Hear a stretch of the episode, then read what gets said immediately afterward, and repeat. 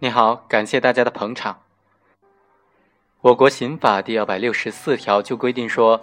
盗窃公司财物说较大或者多次盗窃、入户盗窃、携带凶器盗窃、扒窃的，就构成盗窃罪，基本刑罚是三年以下有期徒刑、拘役或者管制，并处或者单处罚金。那么在实践当中，我们就遇到过这样一种情况：企业聘用的合同工。勾结外部的人员，利用工作上的便利盗窃公司财产，这也就是所谓的监守自盗。这种行为该怎么定罪处罚呢？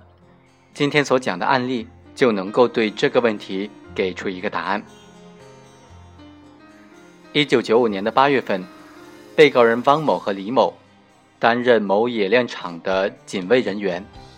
他就利用夜间值班看护本厂财物的工作上的便利，勾结了外部人员徐某、杨某等人，盗走了这个冶炼厂内的很多的原材料，并且进行销售和分赃，共计盗窃十次，价值五万元。公诉机关就认为，被告人汪某、李某等人构成盗窃罪。辩护人就认为，被告人的行为不构成盗窃罪，应当定为侵占罪。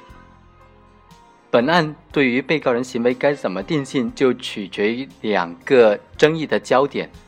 第一是汪某、李某是企业聘用的合同工，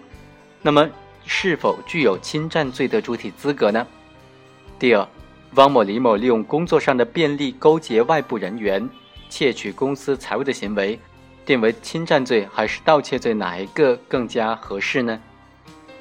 我们认为，第一。汪某和李某具有侵占罪的主体资格。根据全国人大常委会出台的《关于惩治违反公司法的犯罪的决定》，其中就规定，有限责任公司、股份有限公司以外的企业职工，利用工作上的便利侵占本企业的财物说较大，构成犯罪的，应当按照该决定定罪处罚。因此，汪某和李某作为企业聘用的合同工。是否属于企业的职工是本案定罪的关键问题。汪某和李某一九九五年的三月份和冶炼厂签订的劳务聘用合同，担任该厂的警卫人员，合同有效期是一年。根据该合同的规定，警卫人员的主要职责是定点的守护原材料，执行巡逻任务，清理各种闲杂人员，保障厂内的机器设备和原材料的安全。严格门卫管理，按照呃规定来做好人员、车辆、物资的正常进出，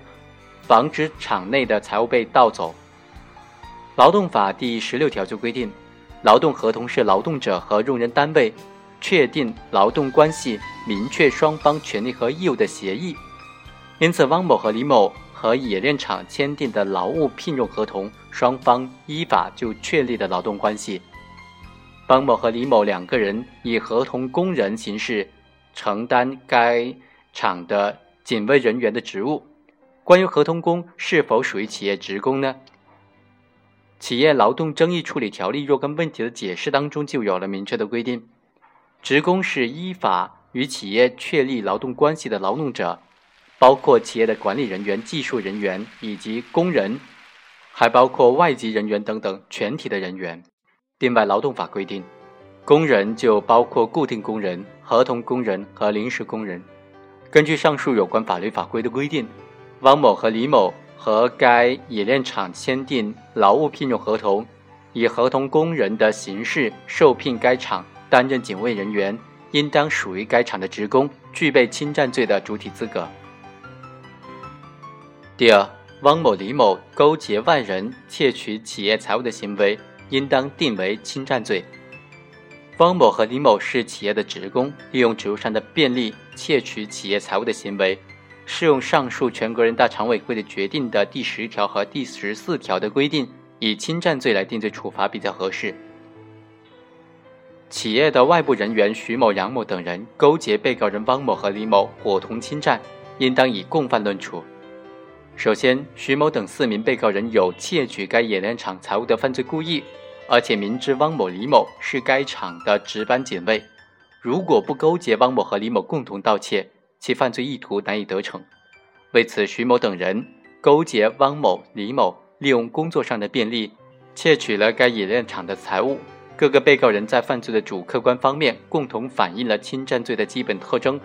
对徐某等四名被告人应当以侵占罪的共犯论处。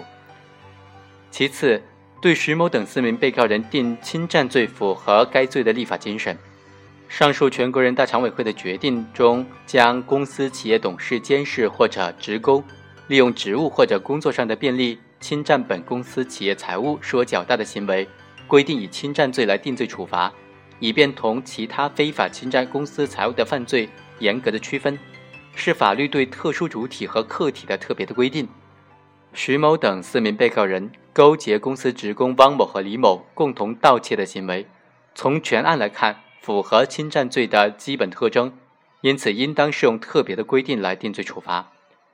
根据刑法第三百八十二条的规定，勾结国家工作人员利用职务上的便利伙同贪污的，以共犯论处。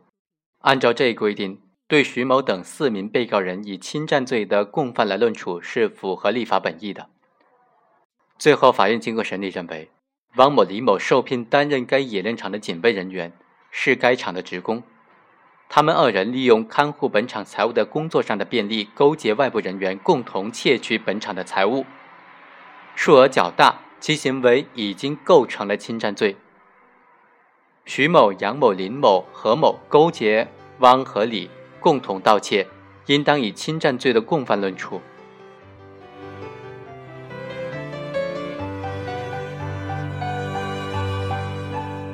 以上就是本期的全部内容，下期再会。